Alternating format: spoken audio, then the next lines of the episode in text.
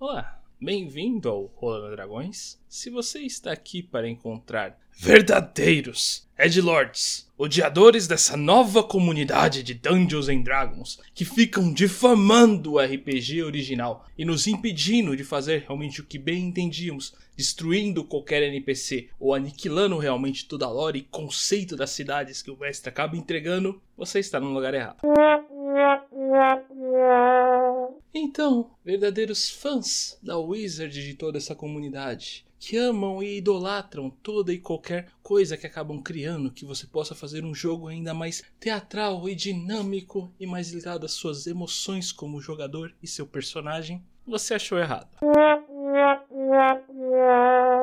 Mas se está aqui para ver pessoas que amam D&D a quinta edição e sempre se esforçam para melhorar não apenas nossos jogos, mas jogos de toda a nossa comunidade, com builds mais poderosas, monstros bem melhores e algumas homebrews diferenciadas, agora sim você está no lugar certo.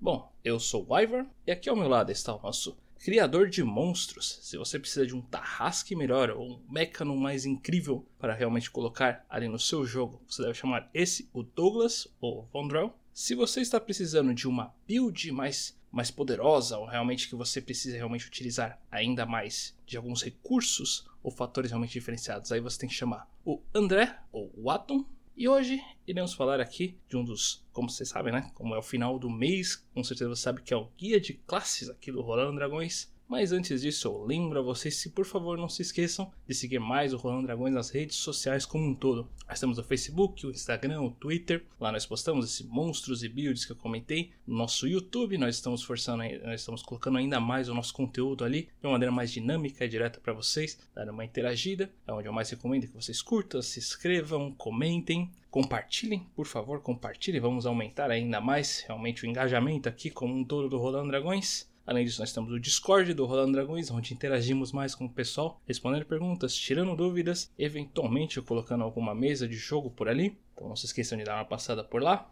E nós também temos aquele site roxo, que não pode ser nomeado por aqui. Eventualmente nós fazemos algumas lives. A nossa principal live é todo sábado às 4, 4 e meia da tarde, com o admirável Mundo Velho. Uma campanha de Dungeons and Dragons com um pessoal bem divertido. Não esqueça de dar uma passada por lá para interagir conosco e também melhorar essa mesa. Não mais que isso, então, peguem aí os seus alaúdes, a moeda para que vocês possivelmente entreguem para seu bruxo e possíveis acessórios para maiores de 18 anos, pois hoje nós vamos com o guia de classes do bardo. E, como não estamos falando de 3.5, os bardos aqui são válidos.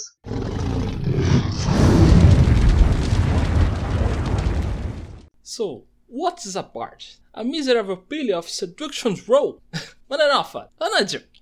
Bom, tirando a nossa piada base aqui de, de contexto. Bom, exatamente o que seria um bardo? Bardo, na verdade, é uma classe bem interessante, eu diria, pois ela realmente tem um conceito bem diferenciado. Ela não é o, a, a sua história, seu conceito dela não vem tipicamente realmente dos grandiosos heróis de histórias antigas, ou até mesmo veio de fatores míticos e fantasiosos, ou até mesmo gloriosos magos anteriores que não, em si, na verdade, a ideia, o conceito realmente de um bardo vem principalmente do pessoal que realmente tentava entreter as pessoas ao longo realmente da história como um todo desde fatores realmente como entertainment, né, pessoal que realmente acaba realizando algumas alguns fatores realmente de rua, até o pessoal que acaba fazendo cantigas, principalmente para reis antigos e pessoal que realmente tenta entreter a realeza, além de outros tipos de histórias enredos, como por exemplo, próprios palhaços e outros fatores realmente de entretenimentos de rua que tentam realmente é, colocar alegria no pessoal ao longo de suas histórias, enredos e também de várias formas eles também contavam cantigas e, e histórias realmente de longas, longas batalhas que aconteceram em outras áreas locais e realmente acabavam contribuindo para que a história continuasse a se espalhar, indiferente de quão longe seria. E assim também aumentavam ainda mais as histórias desses heróis que eu comentei anteriormente. E é esse o fator que realmente acaba dando um brilho a mais a um bardo, eu diria. Pois ele é o cara que acaba seguindo com a história. Ele não apenas participa dela, mas muitas vezes é quem acaba contando ela ao decorrer todas as eras. Bem, com toda essa história bonita, coisa legal, coisa interessante, vamos falar então, né? Vamos falar de coisa interessante, vamos falar de coisa boa, vamos falar de TechPix. Que hoje o nosso podcast é. Não, mentira. Bem, o Bardo ele começou ali como uma multiclasse no D&D, vamos chamar de clássico barra original, e foi se formando aí. Muitas das classes que nós vemos hoje em dia são funções de multiclasse, junções de outras coisas e inserções, né? O próprio Ladino, né? Ele se deu aí ao decorrer do tempo. Mas é uma história, não vou dizer que é chata, mas é longa. O que importa pra gente agora é o resultado. E eu tenho que dizer para alguém que veio da terceira edição aí, na verdade, para ser mais específico, da 3.5, é muito legal ver o Bardo do jeito que ele tá hoje em dia na quinta edição. O Bardo na quinta edição, ele é um personagem altamente capaz, altamente interessante, muito, muito bem feito. O design do Bardo, assim, de começo ao fim para mim, ele é muito bom. Eu sei que eu já tô dando um pezinho ali já no que eu falo das minhas notas, mas isso para mim pesa demais. As subclasses do Bardo, são mega interessantes. A sinergia que ele pode ter ali por causa do seu, seu dado especial, que é o dado de inspiração, é mega interessante, sabe? Coisa que a gente vê, por exemplo, em Monge também, que tem mega sinergias interessantes. Então isso para mim é um, faz uma classe mega interessante. E no 3.5 ele não era dos melhores dos personagens. De, de forma alguma, o 3.5 era uma coisa um pouco mais power, eu diria, não vou dizer que é um sistema ruim, eu gosto do 3.5, é um sistema extremamente lógico, mas tenho que dizer que eu prefiro o quinta edição. É uma questão de opinião e de prática de jogo. Mas com isso também vem a modificação do bardo, e é onde ele realmente brilhou para mim. O bardo, ele não teria essa fama de bardo se não fosse a quinta edição. É uma, quando eu comecei a ler o sistema da quinta edição, há muito tempo atrás, eu comecei a ver falar, tipo, bardar, nem, nem vou prestar atenção nesse cara porque eu sei que ele era um porcaria. Mas quando eu prestei atenção no bar falei, nossa, calma aí, full caster? Não, não era assim que rolava as coisas. Né? Um bom dado de vida, uh, coisas interessantes. Então, tem muita coisa a ser feita com o bardo, tem muita coisa interessante que a gente pode retirar aí desse tipo de personagem. E assim, é, o contador de histórias, foi o que falou, é perfeito. O contador de histórias, o, o cara que faz entretenimento. Tem tanta coisa que a gente pode colocar no bardo, mas tanto flavor, mas tanto flavor, que pode casar ou não com a subclasse.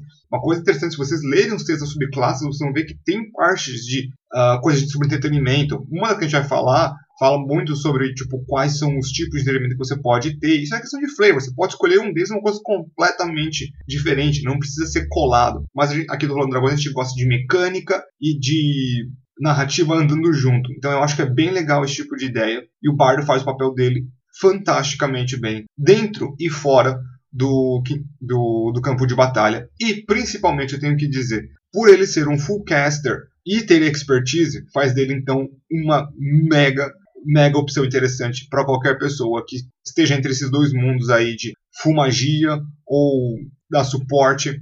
Ele é uma escolha, ele é uma escolha extremamente sólida que vale a pena em qualquer grupo de D&D. Resumir o Bato nunca vai ser em poucas palavras, porque Bato adora simplesmente falar muito, se gabar muito e contar muitas histórias que podem ou não ter acontecido. Mas, geral, acho que a premissa do Bardo em si é alguém que ele estudou a magia, estudou também a vida, ele tem uma certa experiência de vida. Então ele fica nisso que o Douglas tinha muito bem falado de ele é um expertise mágico. O que, que é isso? Ele é um especialista voltado para a magia. Porque se a gente tem o Rogue, que não tem magia, o Ranger, que tem meia magia, a gente tem o Bardo para completar a trindade dos especialistas, em que ele tem nove níveis de caster. A gente finalmente tem alguém que consegue usar a magia tão bem quanto qualquer outro conjurador e consegue fazer um suporte muito bom, mesmo não tendo diretamente as melhores magias de cura, mas sendo útil em todas as situações. E a partir disso você vem também as duas mecânicas principais, que seria Jack of All Trades e também Inspiração, que depois de certo tempo, de 5 de quinta edição, ela foi bufada e agora também tem inspiração mágica depois do Dash. Mas isso a gente vai ir mais pra frente. Só que quebrando aqui um pouco também a vibe que, beleza, o bardo é um suporte, o bardo é suporte, mas ele também, em certas subclasses, vai funcionar solo. Então ele pode quebrar essa vibe de entretenimento. Por exemplo, o meu bardo favorito, sempre já disse, que é o bardo dos sussurros ou o Whisper Bard, que é aquela vibe mais o informante, o cara que detém o conhecimento e sabe com quem ferrar e como ferrar. A gente, fora de gravação, tratou isso muito com Nosferatus. Mas, por exemplo, o meu primeiro bardo que eu fiz era baseado em vales de Guerra dos Tronos e que era realmente o personagem Varys, que ele era um padre, digamos assim, e tinha um fanato de crianças que trabalhavam como espiões para ele ao longo da cidade. Então ele tinha todas as informações e ficava de certa forma neutro, tirando sempre vantagem. Então essa vibe também mais informante, agente secreto, vendedor de informações, ela também funciona para o bardo. Enquanto, exemplo, a gente vai ter outros bardos mais tradicionais, estilo filme 300, o último sobrevivente dos 300, seria a melhor interpretação de um bardo do onde é o cara que sobreviveu à guerra e contou a história daqueles que morreram em guerra. Então, essa função do bardo ela vai muito além também de entretenimento. Ela é do cara que passou a história do ponto A para o ponto B. Em world building, eu sempre trabalho muito de certa forma assim. Quem você tem que procurar na cidade para saber o que acontece na cidade? Taverneiro. É ele que sabe das informações internas. Agora, você está numa cidade A. Quem você tem que contatar para saber o que aconteceu na cidade B? Comerciante ou bardo? Porque o comerciante vai ter o que é importante para ele. O bardo vai ter o que é importante para qualquer pessoa que ele consiga entender essa informação ou entreter. Então, o world building, em geral, até do sociedade humana em muito, porque a sociedade humana em muitos world building de RPG, elas ocupam a maior parte geográfica do mapa. Para você ter essa troca de informações, é aí que entram os bardos. Então eles são essa contatação e essa troca de informações no mundo medieval mágico. A vida do bardo começa no nível 1 já aprendendo duas coisas mais importantes para ele. Na verdade, para o grupo. Porque para ele, ele não vai usar tanto assim. Que seria o spellcasting e também a expressão básica. O spellcasting ele vai aprender quatro magias nível 1 e ele vai sempre todo nível aumentando em 1 o número de magias e podendo trocar uma dessas magias que ele já sabe por outra que magia de bardo que ele consiga conjurar. Então ele vai ficando com uma versatilidade inferior aos conjuradores divinos, superior aos de conjurador arcano, mas ainda assim há um número de magias reduzidas se comparado também aos outros níveis, que geralmente seria nível mais o seu modificador. Então, se alguém poderia ter preparado cinco magias, como seria o caso de um druida às vezes, que seria um modificador de nível 1 mais 1 mais 4 de bônus talvez, então o bardo ele vai ter um certo número reduzido, enquanto ele vai poder ficar trocando. Então ele está no meio do caminho também, não só dos especialistas quanto dos arcanistas, como também dos conjuradores divinos e dos conjuradores arcanos. Ele tem acesso aos dois tipos de magia. Diferente do mago que não pode pegar com ele pega. Diferente do clérigo que não pode pegar arma mágica, ele pega. Então ele fica nesse meio termo também. Já a inspiração bárdica, sendo muito resumido, ele vai ter primariamente um D6, que nível 5 vira D8, nível 10 vira D10, nível 15 vira D12. E ele pode usar sua ação bônus no turno para conceder esse dado para um aliado e fazer ele conseguir usar esse bônus com uma inspiração. Se fosse de mestre, você aceita esse bônus e está lá. Um D6 nesse nível 1 que você pode usar para saving throws e abrir checks. Isso conta também para iniciativa, por exemplo, que é sempre uma questão recorrente que vai ser abordada no próximo nível. Aí, de acordo com algumas especializações, esse número de usos e até o meio que você usa vai mudar. Alguns vai ter uma categoria própria para uso, outros vão aumentar o dano, outros pode tirar o acerto de um inimigo, mas varia de bardo para bardo, colégio para colégio. Nível 2 ele vai ter Jack of All Trades. Em qualquer skill que ele não tenha proficiência, ele vai adicionar metade da sua proficiência e com isso ele vai pegar ele vai pegar metade do seu bônus de proficiência e vai adicionar em qualquer skill que ele não tem proficiência. Então, se você tem 6 skills com proficiência no nível 1, que seriam 3 de bardo, uma racial talvez e 2 de background, todas as outras vão, você vai adicionar metade arredondando para baixo. Então vai ser mais 1 até o nível 8, a partir do nível 9 vai ser mais 2, e assim por diante. Ele também vai ter canção de descanso, que é um buff para descansos curtos, onde se você fizer um descanso curto e rolar um hit dice para recuperar a vida, se o bardo estiver usando sua ação para canção de descanso, você pode adicionar um D6, que é separado do inspiração básica, com um buff nesse HP. É importante separar isso de inspiração básica porque eles evoluem em ritmos diferentes. Canção de descanso você só vai ter em certos níveis diferentes da inspiração básica que ele vai aumentar. Ele vai aumentar para D8 no nível 9, D10 no nível 13 e D12 no nível 17. Depois, com o taxa, veio também a inspiração mágica. Agora o bardo ele pode usar essa inspiração também para, no nível 2, especificando, nível 1 não, Quando uma criatura com seu dado de inspiração usar uma magia que dê dano ou cure alguém, você pode adicionar esse dado no dano ou na cura. No nível 3, ele já recebe também as suas, as suas subclasses e expertise, que seria duas proficiências que você tenha, não pode ser a do Jack Feldridge, você pega e dobra o valor. Então, isso aqui já conversa com, por exemplo, o Rogue, ele vai ter no nível 1, o Ranger, depois do Tart vai ter no nível 2, o Bardo vai ter no nível 3, mas o Bardo também tem Spellcasting, que os três, que os outros dois também não tem muito, então ele de novo está nessa balança. Entre um e outro, ele fica no meio do caminho. Nível 5, acho que é o nível mais importante para o Bardo, na verdade, porque agora você que tinha um número de inspirações igual ao seu modificador de carisma, só tinha eles em nível de recarrega em descanso longo. Agora recarrega em descanso curto, então você pode abusar mais dessas inspirações, que é algo muito comum com bardos é você pega seu dado de inspiração, gasta essa ação bônus, dando para aliado, e vai lá e ele esquece que está no bolso. E essa inspiração ela passa depois de 10 minutos. Então muitas vezes vocês fazem um descanso curto depois de uma batalha e só é desperdiçada. E essa inspiração, de novo, também passa para D8. Então você tem agora um número de D8 igual ao seu modificador de carisma e você consegue inspirar seus aliados mais frequentemente. Nível 6 você tem Counter Charm, que seria você ficar gastando a sua ação durante o round para tentar dar vantagem a seus aliados para resistir a Frag, Tenant e Charmed. E você tem que ficar lá o turno gastando nessa ação. Então não vale tanto a pena assim. Existem magias de nível muito inferior que elas encerram esse tipo de coisa muito mais sem custo.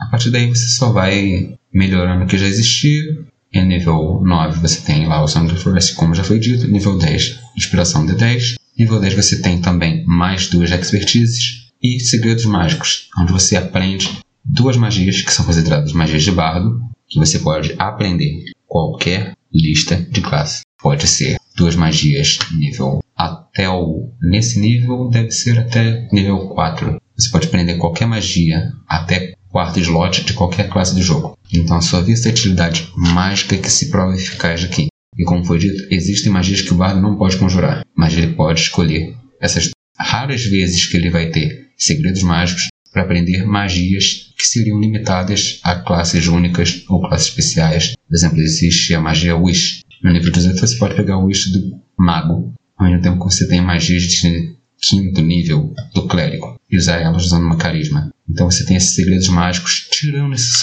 de, de subclasse nos níveis 10, 14 e 18. E a partir daí, de novo, só vai melhorando o que você já tem, escalando os níveis. No nível 20, quando você não tiver inspirações básicas e rolar a iniciativa, você recupera um uso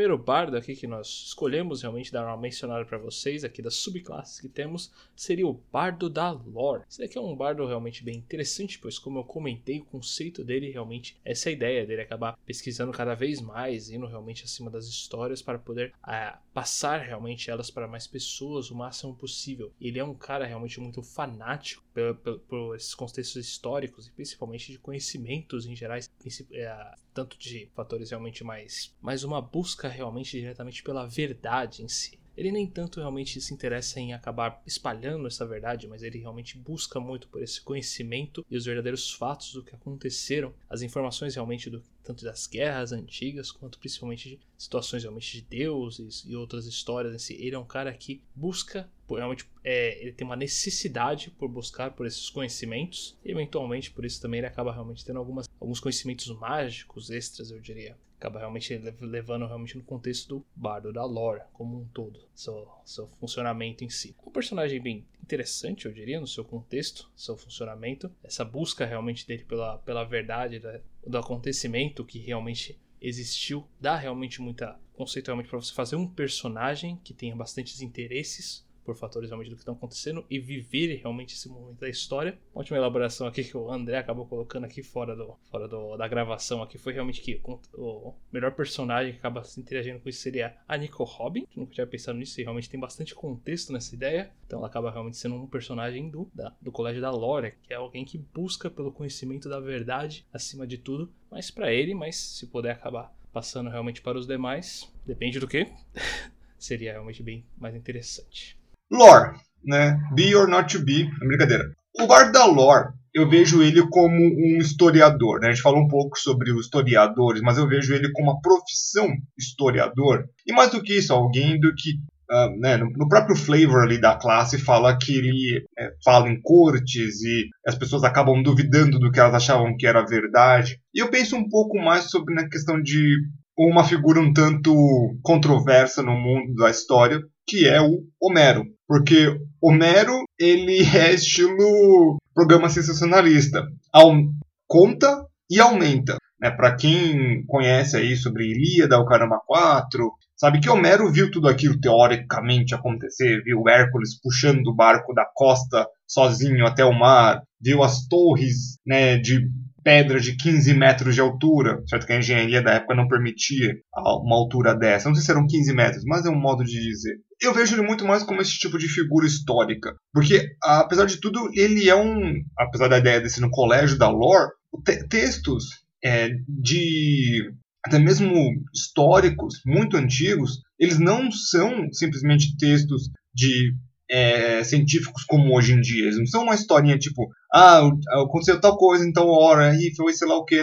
Não. eles são muito mais rebuscados, tem um floreio muito grande. É uma epopeia a ser contada. Então, até mesmo fatos históricos, muitas das vezes em livros antigos, são escritos com um, um finesse, digamos assim, diferente do que seria escrito hoje em dia. Um outro exemplo interessante seria então, por exemplo, Isaac Newton. Isaac Newton ele escrevia Uh, ele escreve sobre, escreveu sobre matemática, também escreveu sobre religião e sobre alquimia, mas ele escrevia num finesse de nobreza diferente. Não era somente a matemática, tinha uma coisa rebuscada por detrás. E ele pode ser considerado, digamos assim, um cientista, mas tem essa coisa da rebuscação, de buscar a informação e a beleza nas palavras ou do jeito que se fala. Então tem essa, esse trâmite entre esses dois pontos de como a gente pode ver um, um bardo da lore. Porque a história, querendo ou não, como nós vemos no livro de história hoje em dia, é seco, é informação, é informativo.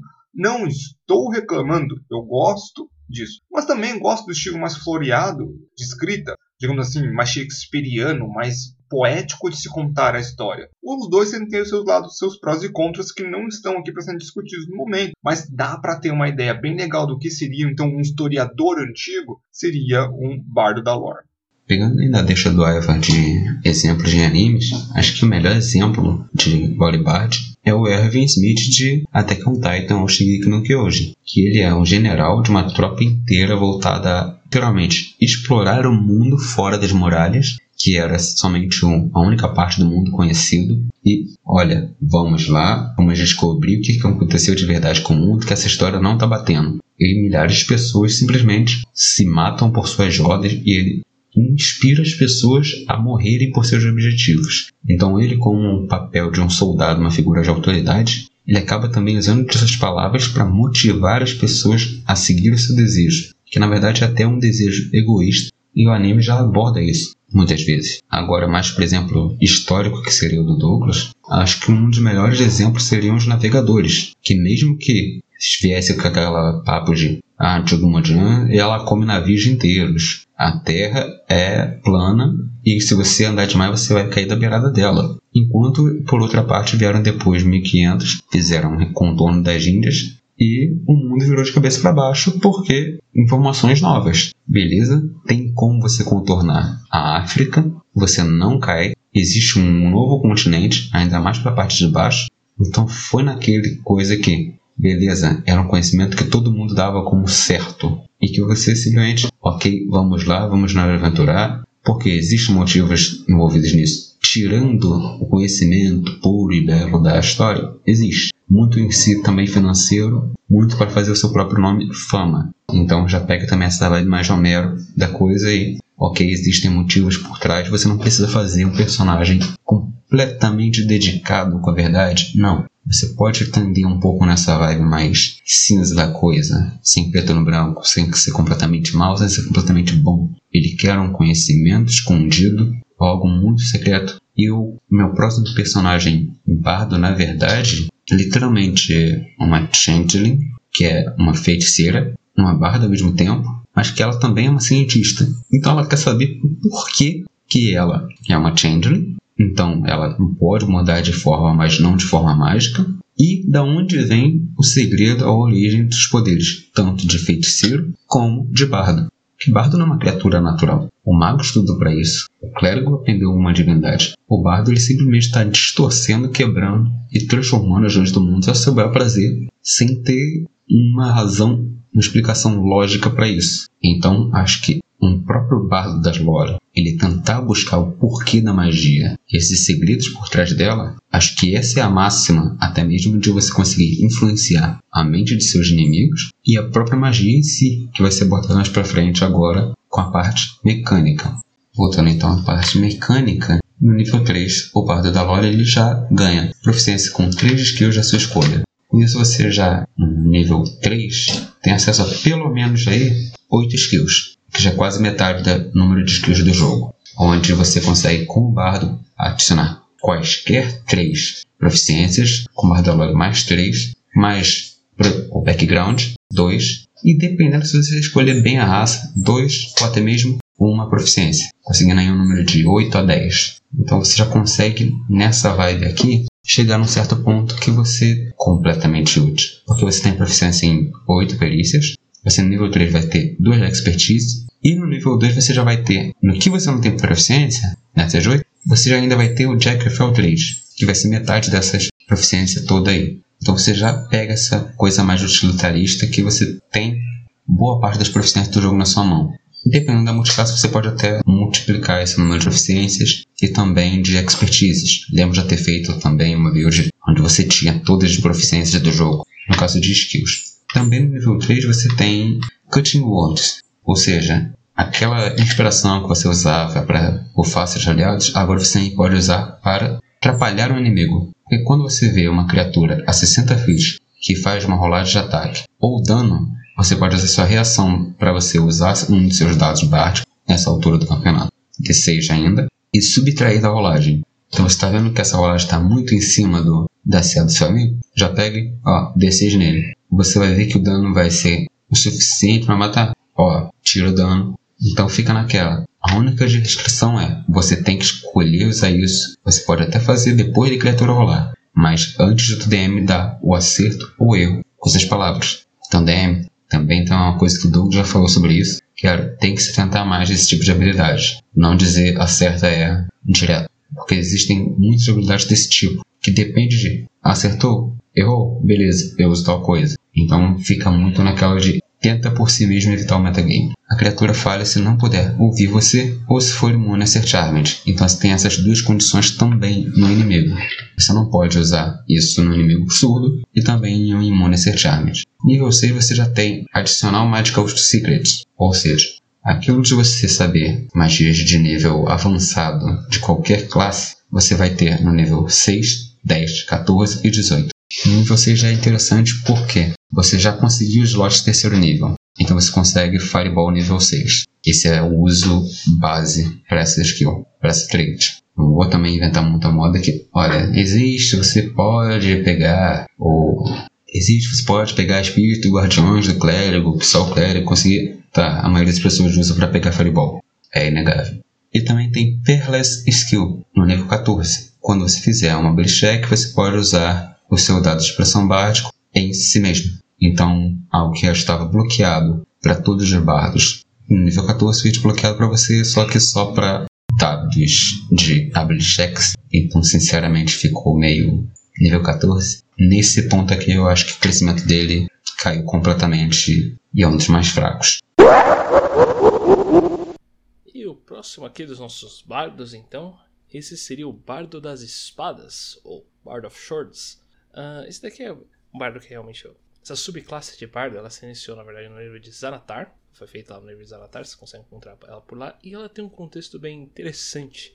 Como eu tinha falado no comecinho lá, muitos dos bardos eles são realmente colocados nesse negócio de artistas de rua como um todo. Esse daqui ele realmente puxa bastante esse conceito. O pessoal que acaba realmente fazendo artes com espadas como um todo, tentando fazer realmente um entretenimento utilizando de malabarismo com espadas, jogando espadas, tentando acertar um negócio realmente bem parecido com o circo, eu diria. Querer gente fala realmente do circo, mas não necessariamente o circo brasileiro, né? Normalmente tem tentando esse tipo de coisa aí que o pessoal realmente faz uma arte das espadas, mas interessante realmente para o entretenimento da galera como um todo. Eu, se não me falha a memória, acho que o mais famoso são normalmente uh, o circo chinês, que acaba realmente elaborando alguns desses sites de entretenimento com espadas de maneira mais elaboradas, mas aí eles chamam mais de lâminas como um todo. Porque, se não me falha a memória, também eles utilizam além de espadas, lanças e outros fatores, mas é mais ou menos nessa vibe. Uma pessoa que realmente acaba utilizando das espadas de uma maneira bem única e interessante realmente para ser chamar mais atenção, ser uma coisa realmente mais artística e tentar realmente fazer de malabarismos e acertos mais elaborados, onde ele possa realmente demonstrar suas habilidades no maior, no maior ápice da, do glamour, eu diria, realmente para chamar a atenção do pessoal e ser realmente mais interessante. O Bardo das Espadas, eu acho que é de todos os bardos um dos mais interessantes para mim. Somente porque o André tem uma mega experiência aí comigo jogando devido ao Saltair aí do Hard and Dark. Eu aprendi a, a ver o Bardo das Espadas com algo bem mais interessante. Hoje em dia, quando eu penso em alguns personagens uh, de filmes, eu não consigo mais vê-los exatamente como fighters. Eu acho que por eles serem fighters, algumas vezes falta alguma coisa para eles. Somente aqueles filmes clássicos de pessoas com esgrimas, entre outras coisas, que tem todo aquele floreio, toda aquela beleza, graça na, na batalha, eu já não consigo mais ver esses seres como guerreiros. Eu vejo eles mais como bardos hoje em dia. A minha ideia de guerreiro é uma coisa muito mais bruta, muito mais, eu diria assim, entre aspas, eficaz. Vou, vou deixar bem claro. Se coloca assim, num X1, um, um guerreiro e um bardo, sem magia, o guerreiro sai melhor. Quando você põe a magia, que é o bardo que vai ficar melhor. Então, na questão marcial em si, questão de uso de armadura, o caramba 4, o guerreiro leva vantagem, né? Action Surge, ataque, caramba 4. Mas eu consigo ver muitos personagens hoje em dia sendo então mais bardos do que sendo guerreiros. É uma ideia bem interessante ele. E assim, é um dos poucos bardos que você vai ter essa arte da espada, essa coisa da esgrima, essa coisa de. Sei nem de esgrima, pode ser duas mãos ou longo sword, faça o que você quiser. É mais a minha ideia na minha mente de como está sendo, então, eu formulo mais hoje em dia essa ideia dos, dos bardos. Eu também não consigo parar de pensar nessas danças.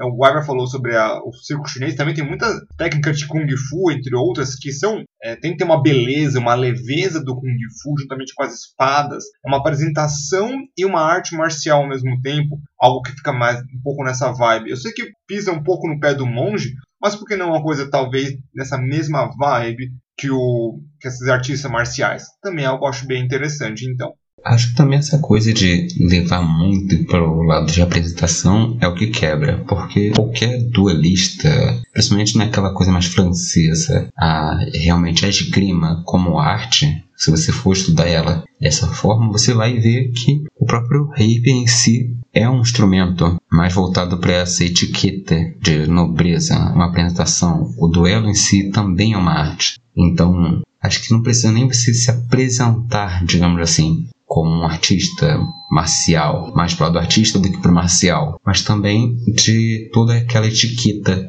de esgrima nobre. Então, se você é um esgrimista, eu já vejo você muito mais como um bardo das espadas, porque ela já vem como seu, como sua lâmina de assinatura, digamos assim.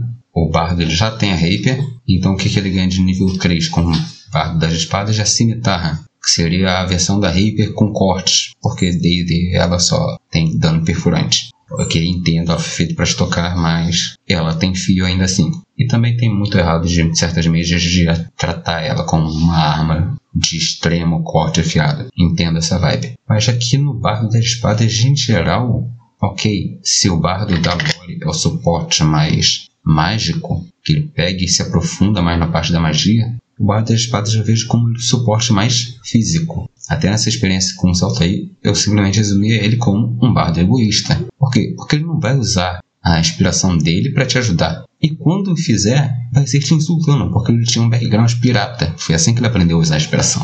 Então o bardo das espadas em si, ele é aquele cara que ele faz o suporte para você se colocando num certo linha de frente e flanco nesse meio termo, enquanto ele usa as magias no combate, geralmente de controle ou de buff ou de debuff. Com o vai escolher mais o debuff. Então, boa parte das magias dele é algo que eu até recomendo para quando você quer jogar de bardo, não espalhe muito seu suporte. Eu quero dar um pouco de cura, ter uma magia de debuff, uma magia de buff. Não, porque aí você todas essas magias de buff, debuff, elas são muito situacionais. Eu quero usar Cure Wounds, beleza, você precisa estar no range de toque. Ou seja, você precisa ir naquela criatura que acabou de cair e com o inimigo que acabou de matar ela para dar Cure Wounds.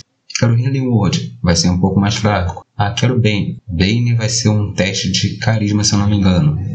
Ok, é uma boa. Mas ainda assim vai ser um D4 a menos. Vão ter outras magias de debuff que talvez sejam, por mais que sejam um save intro mais comum, elas têm um efeito melhor naquela hora. Então acho que no nível 3 você já tem que ter decidido que tipo de bardo você quer ser e já preparar sua lista de magias aprendidas para esse propósito. Ok, se eu quero causar mais debuff, escolher magias de debuff e menos de buff. Lembro que foi até um pouco teimoso com o Renato, que ele tinha uma experiência já com barra das espadas, só que ele fazia um suporte mais de buff. Então ele, ah cara, usa Fairy Fire, Fairy Fire é muito bom.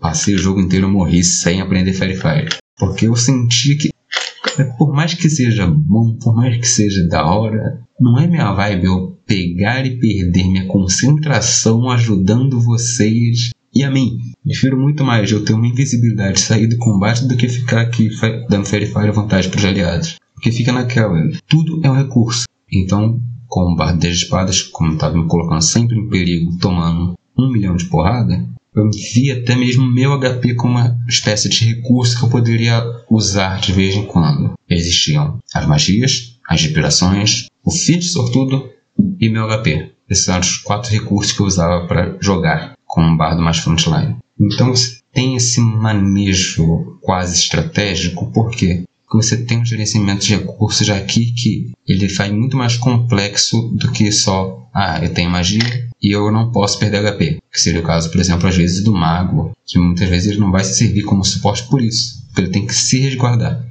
Então o bardo da espada eu vejo ele como indo mais avante nisso.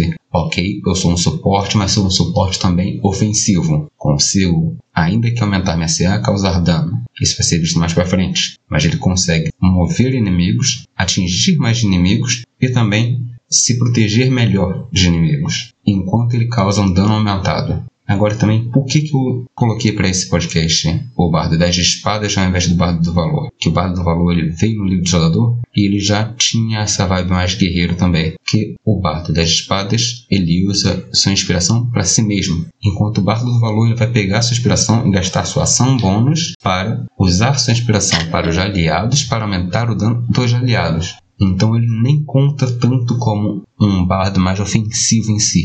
Ele tem extra ataque, mas acaba aí. Ele não tem estilo de luta em geral, ele não é muito ofensivo. Ele vai pegar e vai ajudar seus aliados na linha de frente, mas ele só vai ter uma armadura para se proteger. Acabou aí. Então, nessa vibe mais de, ok, vou tentar ser um pouco mais independente, Acho que dos três que vamos falar aqui, o Bardo das Espadas é o que mais volta para esse fato. Porque depois vamos ter que falar tá, um gerenciamento geral também. Que nível 14 dos bardos eles deixam às vezes a desejar. Agora, como o Bardo falou, você, nível 3, vai ganhar proficiência com armaduras médias e cimitarras. Que nem foi dito antes, diferentemente do Bardo do Valor, você não ganha proficiência com escudos. Porque aqui você vai focar muito mais em ser leve, ser ágil, mas ao mesmo tempo também, diferente do bardo do valor, você ganha estilos de luta no nível 3 também. Então no nível 3 você escolhe uma especialidade, onde você pode escolher mais dois com dano da arma, ou seja, estilo de luta duelista.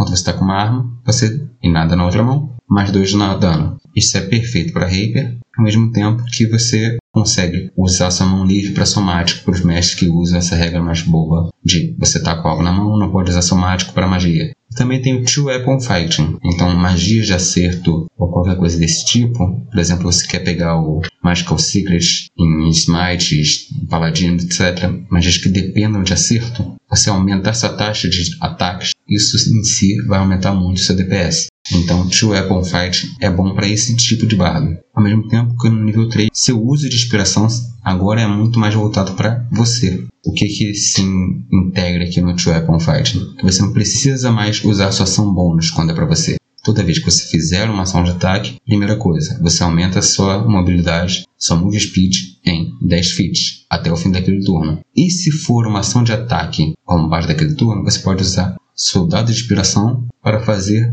os floreios da lâmina, ou Blade Flores, à sua escolha. Você pode usar só um por turno, onde você escolhe entre o defensivo, o móvel e o cortante. Você gasta seu uso de inspiração básica e você adiciona um bônus de dano igual sua inspiração básica, D6 no nível 3, vira D8 no nível 5, e você tem um bônus de dano no seu ataque, e esse bônus de dano vai ser igual a um aumento na sua CA até o fim do seu próximo turno, até o início do próximo turno. Então, digamos que no nível 3 eu ganhei 6 no dano extra que eu estava ali na inspiração básica, eu vou pegar esse 6, colocar no dano e ao mesmo tempo vou acrescentar 6 na minha CA. Muitas vezes sobrevivi por causa desse aumento aí na CA que me impediu de tomar alguns golpes decisivos, mas também impediu de esses golpes decisivos serem usados em membros mais importantes do time. Algum striker, algum tanque.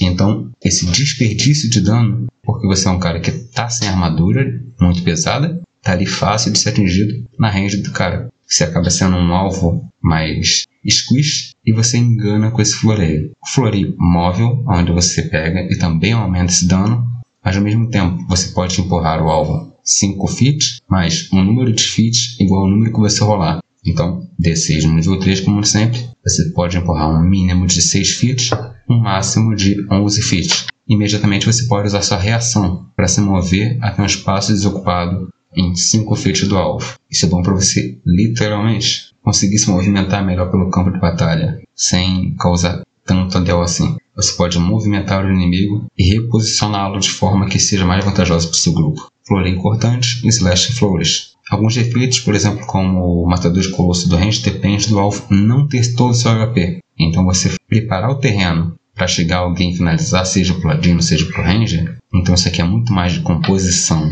Se você parar bem para pensar sobre esses floreios do que de ser situacional, você consegue já tirar um pouco do HP, tanto do alvo que você atacou, e esse dano extra do, do dado de inspiração vai também pro alvo que estiver a 5 feet dele, que você pode escolher. Você pode dar a fazer com uma rolagem de ataque, um dano no alvo que está do lado, no alvo que você acertou e também do alvo ao lado dele. Você poupando assim trabalho para magias de alcance, magias de AOE e também para ladinos e rangers, que vão precisar do inimigo já castigado um pouco. Então, inimigos que são muito numerosos, tipo goblins, isso aqui já consegue muitas vezes acabar com duas pessoas numa tacada só. Nível 6, extra ataque. E nível 14, aí já, que nem eu disse anteriormente, o nível 14 ele chega a depender um pouco mais, chega a cair um pouco mais em muitos bardos. Que seria, quando você usa um floreio, você pode usar um D6 ao invés de um dado de expressão bárdica. Isso prevê que você quer fazer o suporte do seu grupo, ao mesmo tempo que quer usar o floreio. Só que nessa altura do campeonato, seu floreio já está no D12. Então você desperdiçar esse D12 de dano para, beleza, vou aqui dar para o meu aliado usar em ability checks e saving throws. Você tendo todo esse conjunto já voltado para sua, sua própria sobrevivência, fica meio deslocado. E outro aqui realmente dos nossos nobres bardos aqui, esse seria o bardo do glamour. Bom, o nome realmente acaba mencionando, é um bardo que realmente tem bastante interesse nesse contexto realmente mais do, do glamour, a beleza, o brilho, demonstrar realmente ter uma apresentação artística ainda mais bela para chamar a atenção de todos. Esse daí eu diria que tem realmente muito contexto na ideia do Pierro, né, que seria realmente né, diferente do nosso palhaço, né, o palhaço francês, que é uma coisa realmente mais artística e teatral e direta, onde demonstra realmente mais esses brilhos e demonstrações mais corporais, tentando chamar a atenção. Ele tem um pouquinho realmente do contexto do mímico, o Pierro em si, não estou falando do bardo, mas é, a ideia realmente foi mais inspirada nesse conceito mesmo, onde tenta chamar a atenção do pessoal com essas demonstrações aí mais diretas e fazer realmente mais contexto da beleza como um todo. Podemos até é, melhor, podemos até amplificar realmente um pouquinho mais essa ideia e dizer até que, de certa forma, é, esses concursos de beleza como um todo acabam tentando realmente puxar um pouquinho mais essa ideia do glamour realmente do bardo. Se quiserem realmente puxar para algum personagem nessa, nesse segmento, também é algo possível. Alguém que realmente tenta chamar mais atenção, puxa realmente mais fatores da moda, tenta fazer realmente contextos mais alegres, chamativos e interessantes. E isso é bem diferente do universo realmente mais medieval que nós temos Dungeons Dragons, o que pode ser, no mínimo, cômico, interessante ou até mesmo diferente. Sem dúvida é diferente. O que essa história toda me lembrou, na verdade, foi algo que a gente explorou um tempo, muito, há um tempo em Dragões, que é então sobre Vampiro à Máscara. Esse negócio de chamar a atenção, de ser glamuroso, de tudo isso aí, para mim cabe que nem uma luva nos toreadores, ou toraders, do mundo do Vampiro à Máscara. E eles são... Todo vampiro ele é fora da curva, né? Todos eles são diferentes uns dos outros, e eles se encaixam em partes diferentes da sociedade. Cabe ao jogador saber, então, em qual parte da sociedade ele cabe melhor. Isso é uma coisa muito interessante e muito importante para muitos jogadores entenderem aí. Acho que é um dos motivos que as pessoas gostam de ver esses podcasts, é realmente para entender qual é o local do personagem que eles podem realmente fazer o melhor possível, né? não ficar um peixe fora d'água. É importante falar disso, que em lore do mundo faz muito sentido isso, porque são bardos que treinaram ou que conviveram ou tiveram contato, alguma coisa do gênero, com a Feywild. É, a Feywild, então, tem essa coisa do glamour, tem essa coisa da beleza, do natural, da maravilha. É basicamente o que a gente pode chamar, às vezes, de Alice nos Países das Maravilhas. Para quem já acompanha o podcast há um bom tempo, sabe que a gente falou um pouco mais sobre Feywild há um tempo atrás no nosso podcast, quando estava lançando o livro do Beyond the Witchlight né, que fala tem uma grande ligação ali com o, a Feywild. Então é interessante, mas também não fica essa ideia que é só glamour, sei lá o que, chamar atenção. Você pode chamar atenção de várias formas, né? Você pode dar seu charme de várias formas. Então é uma questão aí de flavor que até. A ideia da Feywild, né, tá na, digamos assim, digamos assim, tá na regra, por assim dizer, que você foi treinado por alguém nesse local. Mas lembrando que a Feywild é grande e ela tem aí seus lados também tenebrosos. Tem a Fey Dark. A Fey Dark não deixa de ser parte da Fey Wild. Então dá para ter um, bo um, bom flavor aí dentro, sem, sem deixar cair a peteca sobre o seu, a sua ideia ali de chamar a atenção e ser a peça central do museu. Enquanto Bardo da Lore é mais independente no sentido mágico da coisa, em que ele não precisa tanto assim, ah, precisamos ter um clérigo, precisamos ter um mago, dessas magias específicas. Não, ele consegue suprir essa necessidade. E também tem o bardo do glamour, onde diferente desses outros dois que ah, consigo fazer o suporte, mas não tão suporte assim. Ele é completamente mais na vibe de suporte de controle, diferente dos outros dois. Enquanto o bardo do Colégio da Lore é mais independente nesse quesito mágico, já com essa vibe mais de feioade, eu lembro que sempre que eu crio um mundo, a minha origem bárdica, literalmente dos primeiros bardos da existência, foram os sátiros, que têm essa vibe mais estilo pan, onde você tem o sátiro como meio que um portador do conhecimento feérico, que tem lá aquele espírito mais festeiro dele. Então, ele tem a pegada mais séria, tem também a construção de conhecimento e também tem o estereótipo do bardo da putaria, que é o bardo que está lá rolando sedução com as ninfas, ao mesmo tempo que adora a festa. Então, essa criação desse monstro muito marcante da mitologia grega, ela cria em si também passa para outras raças de conhecimento dela e assim criou os primeiros bardos. Acho que então fica naquela, ok, o primeiro bardo não pode ser necessariamente o da primeiro bardo humano pode não ser necessariamente o do Colégio do Glamour, porque ele não conseguia emular tudo isso. Primeiros bardos da existência eram estes, e a partir disso, outras pessoas estudaram outros aspectos da bardice, digamos assim. Se você pega e diverge, por exemplo, aí você entra. Esse também é do Xanatar. Ele existia antes? Sim, só que só foi constatado, estudado e esquematizado no guia de Xanatar depois de tantos anos. Então não é porque ah, existia no existia no livro do jogador, portanto era o primeiro. Não, não tem uma cronologia aí. O Xanatar é uma coisa que gosto muito, que segue uma vibe mais científica. Não é que descobriram a gravidade, é que esquematizaram e agora conseguem explicar. Então, quem veio primeiro? O ovo a galinha? Nesse caso, o glamour. Também ele tem todo um aspecto dessa presença surreal que emana das pessoas. Então você tem também muita coisa da mitologia já humana, que seria aquela coisa mais da escolha divina dos reis, dos príncipes, dos governantes. Isso vai ser feito muito bem a partir do sexto nível. Então esses bardos, a gente já percebe muito bem as subclasses, como é que elas andam. Você pega sua mecânica definitiva no nível 3, ela é potencializada no nível 6, e no nível 14 geralmente ele é meio capenga mas de geral eles são muito para funcionar de acordo com um kit, de acordo com uma composição.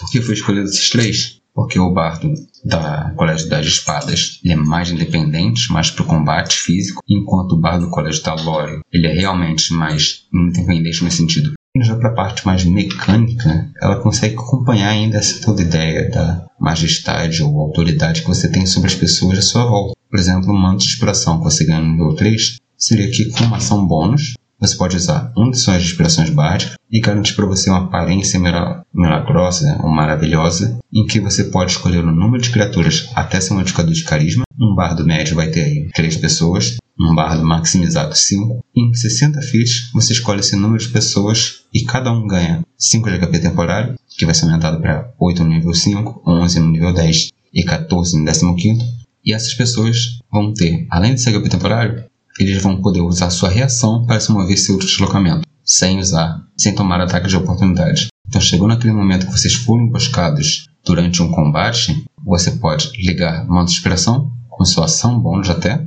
usar sua ação para qualquer outra coisa, e fazer um reposicionamento de todo o campo de batalha. Ah, o guerreiro está enroscado lá no meio de um flanco. O mago foi chegaram perto dele. O ladino não está muito bem ali. E simplesmente mudar todo mundo no campo de batalha incluindo você, já que você pode ser uma dessas criaturas que ganha HP temporário e usa sua reação para isso. Então, você pegar e fazer isso, você já tem um valor estratégico muito grande, não só fora de campo, como dentro também. Aqui que você virou um suporte muito melhor até do que o clérigo muitas vezes. E o clérigo ele vai poder fazer determinadas coisas, um canalizar a divindade aqui e ali, onde ele vai gastar sua bônus, vai gastar o canalizar a divindade, mas ele vai afetar no máximo uma pessoa muitas vezes, tirando alguns tipos específicos, como o da luz, etc.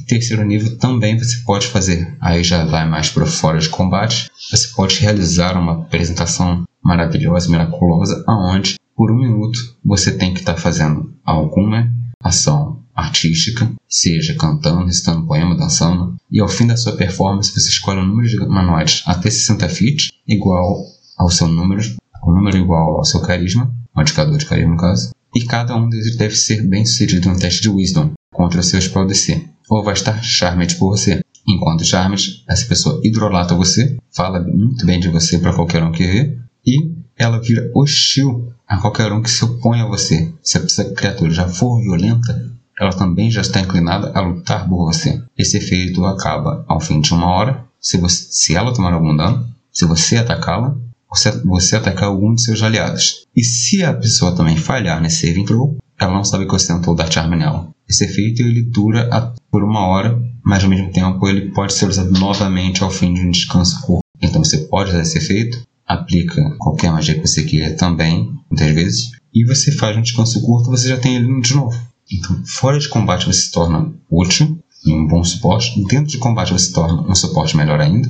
E no nível 6, qualquer criatura charmente por você, você pode pegar e usar esse outro efeito, que seria o manto de majestade. Esse primeiro foi correção, manto de inspiração, nível 3. E agora, manto de majestade, nível 6. Onde você consegue usar sua mágica A, Fei ou Férica. E como ação bônus, você pode usar a magia Comando, sem gastar os slots. Você toma a aparência miraculosa ou bela por um minuto ou até sua concentração acabar. Durante esse tempo, você pode gastar comando com uma ação bônus em cada um dos seus turnos, sem gastar spell slots. Qualquer criatura charmed por você automaticamente falha em saving throw contra o seu comando, contra o comando que você gastar dentro desta feature. E uma vez que você usa essa feature, você não pode fazer de novo até finalizar um descanso longo. Dessa vez tem um tempo de recarga maior, mas ao mesmo tempo você pode combinar com a apresentação anterior. Então você pegando isso e já torcendo, você já quebrou todas as falhas da magia comando que seria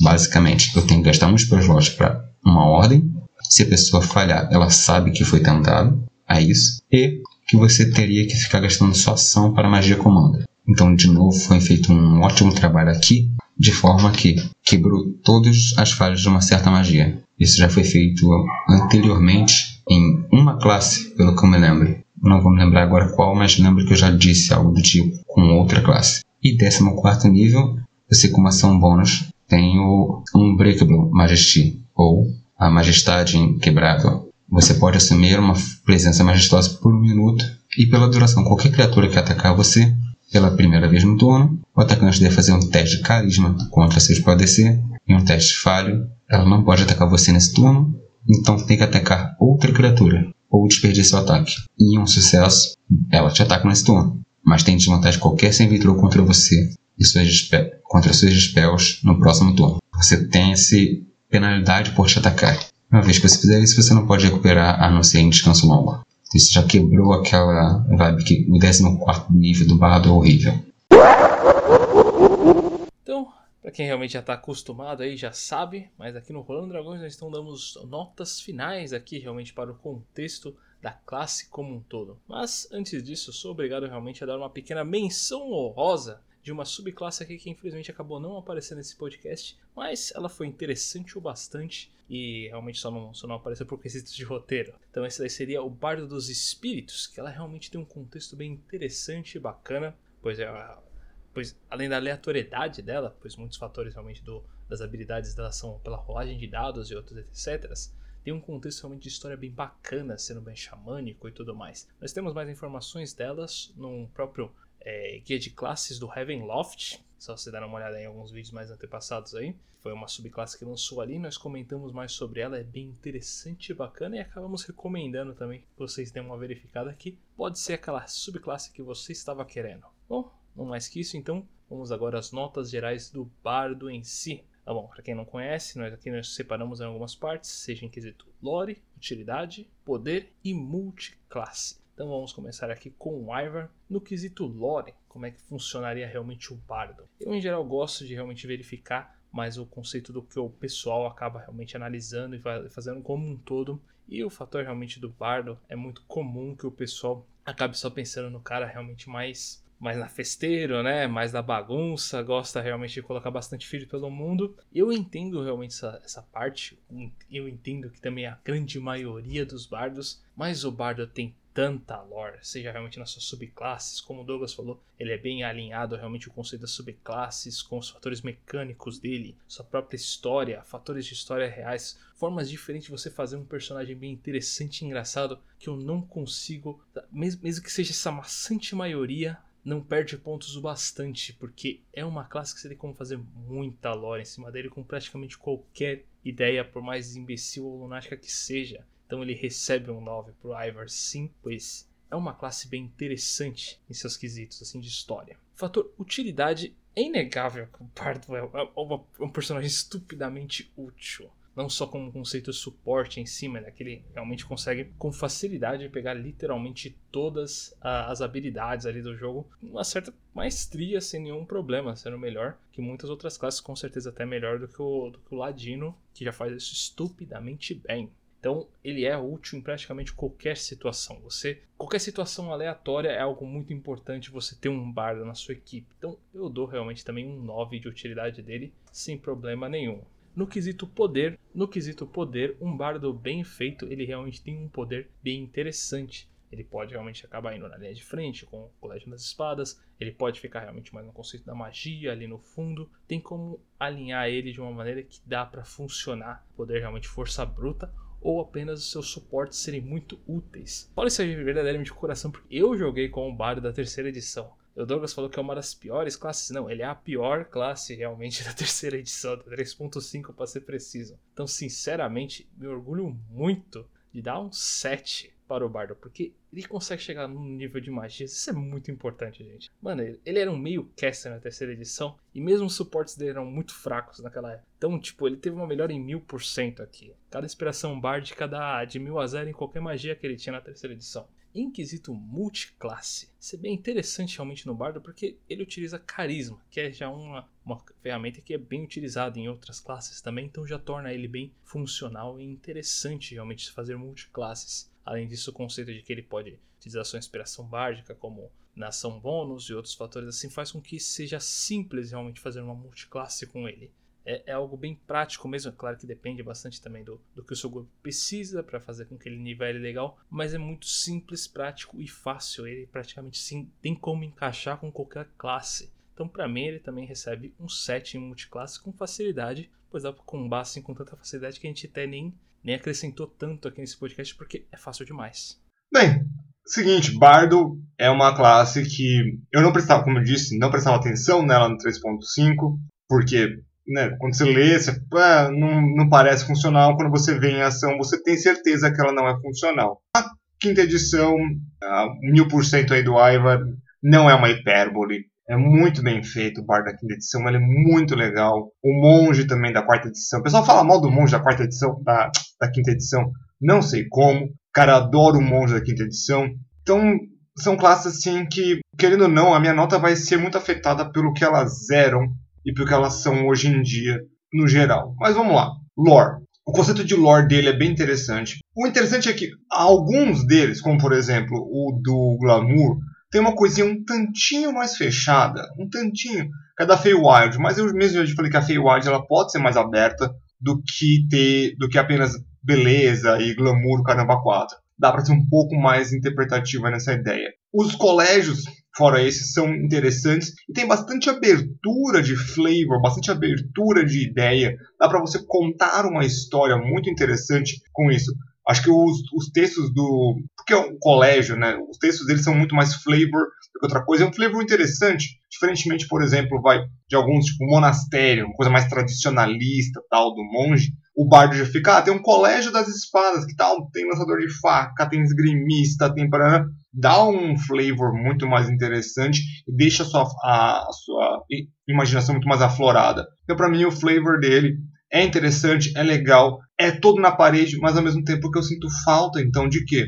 De ter uma coisa mais um pouco mais concisa. Ele é aberto demais para minha mente lógica. Então, a nota final dele para mim é 8 de lore. Quando a gente fala de utilidade, aí eu não tenho o que fazer. E aí, o, utilidade e poder vai ter uma grande coisa chamada Full Freaking Caster.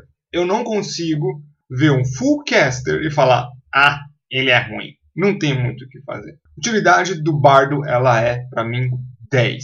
Tem Bardic Inspiration, ele vai ter Expertise, vai ter Jack of All Trades. Assim, é um pano para tudo e mais um pouco. Dentro e fora de combate, ele é uma, um personagem que usa carisma. Então, uh, mesmo magia, né, ataque uh, pra magia, o cara usa carisma, então tem que ter um carisma interessante pelo menos, o que já faz dele também útil em atividades sociais, o que faz ele útil em outras coisas. Ele vai ter que ter destreza geralmente, ou fazer barulho de força, que destreza é uma outra coisa também muito importante em stealth e em outras coisas. Então, a utilidade dele é 10. Se desse para dar 11 eu dava, mas não pode. Poder. Ele é um full caster, mas ele é de todos os full casters, assim, a lista de magia deles, no geral, fora o que o André a gente citou aí, que tem a, as opções especiais, a lista de magia deles não é das maiores. Mas também aquele negócio, né? Quantidade não significa qualidade. A lista em si não é das maiores, é boa. É boa. Dá para fazer muita coisa? Dá para fazer muita coisa. É perfeita? Não. Porque a gente tem que comparar com outras listas de magia.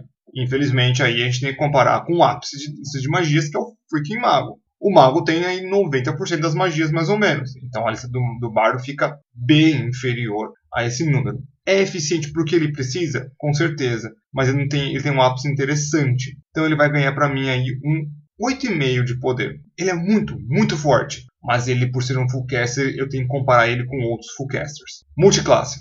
A multiclasse do bardo né, já comentou aí, o Álvaro já comentou, ele tá no nicho do carisma. Então, carisma já vem aí paladino, warlock e sorcerer que é um nicho bem interessante para fazer multiclasse. Mas a sinergia entre estes é um pouco mais difícil. Ela não é aparente. Você precisa dar uma estudada antes para você conseguir fazer um objetivo muito específico para você, você conseguir fazer algo de bardo, a multiclasse de bardo. Tem aquela multiclasse que é extremamente aparente, outras nem tanto. Então, como a multiclasse ela tem que ser bem estudada e para um objetivo muito específico, eu creio que a multiclasse então ela sofre com isso. Então, para mim, o poder da multiclasse dela também fica um 7. Cara, em Lore, que nem o Ivar disse, muita gente acaba pegando e só fazendo o burro do Shrek, olha, pegou o dragão, é o Deus Rei Bardo. Mas tem muito dessa vibe também que a gente já comentou de histórica, da busca do conhecimento. E não precisa ser também aquele sujeito alfadinha, couto, que tá lá, todo empírico tá. Ok, solta aí, era. Mas tem que lembrar que ele também era para quebrar esses paradigmas de bardo. Ele era empreitado pirata, ou seja, as palavras dele. Ah, quero enfeitar para quem precisa. Para quem não precisa, manda se fuder, acabou. E também entra naquela vibe de, ok, ele aprende muita coisa, mas acho que é essencial do bardo. Ele tem que conhecer muita gente. Diferente do mago, que ele pode ter tido um tutor que ensinou tudo para ele, o bardo está na essência deles, esse carisma de conhecer muita gente, conhecer muitas histórias e acabar agregando conhecimento de pouco em pouco. Na criação do Saltaí foi o que eu fiz. Beleza, eu tenho uma língua. Com quem eu aprendi essa língua? Fulano de tal. E quem era fulano de tal? Ah, como é que um bardo humano sabe onde é como? Aprendi com os goblins. Que goblins? Eu tinha um navio pirata. Nesse navio pirata tinham goblins, era um grupo de batedores. Eles falam no Decom. O que, que você aprendeu no Decom? Para xingar os outros em espanhol. Ah, aprendi a navegar. Com quem que eu aprendi a navegar? Aí já fui com outra pessoa. Aí já cria esse, essa rede de contatos. Acho que é importante para o bardo. Só que eu acho que também o bardo ele peca em uma coisa no sentido lore ou até mesmo atuação. Ele, em algumas outras classes, por exemplo, o feiticeiro e o monge vão requerer muito isso do jogador, que é a distribuição de alocamento de recursos, o bardo requer muito do jogador no nível de interação. Você pode fazer um bardo muito bom, só que você também pode fazer um bardo muito ruim com a mesma ficha. No nível de você tem que saber se expressar com aquela ficha, então você requer muito do jogador. No caso dele, não somente como um player, e sim como um player de RPG. Então o bardo não é aquele personagem que eu recomendaria.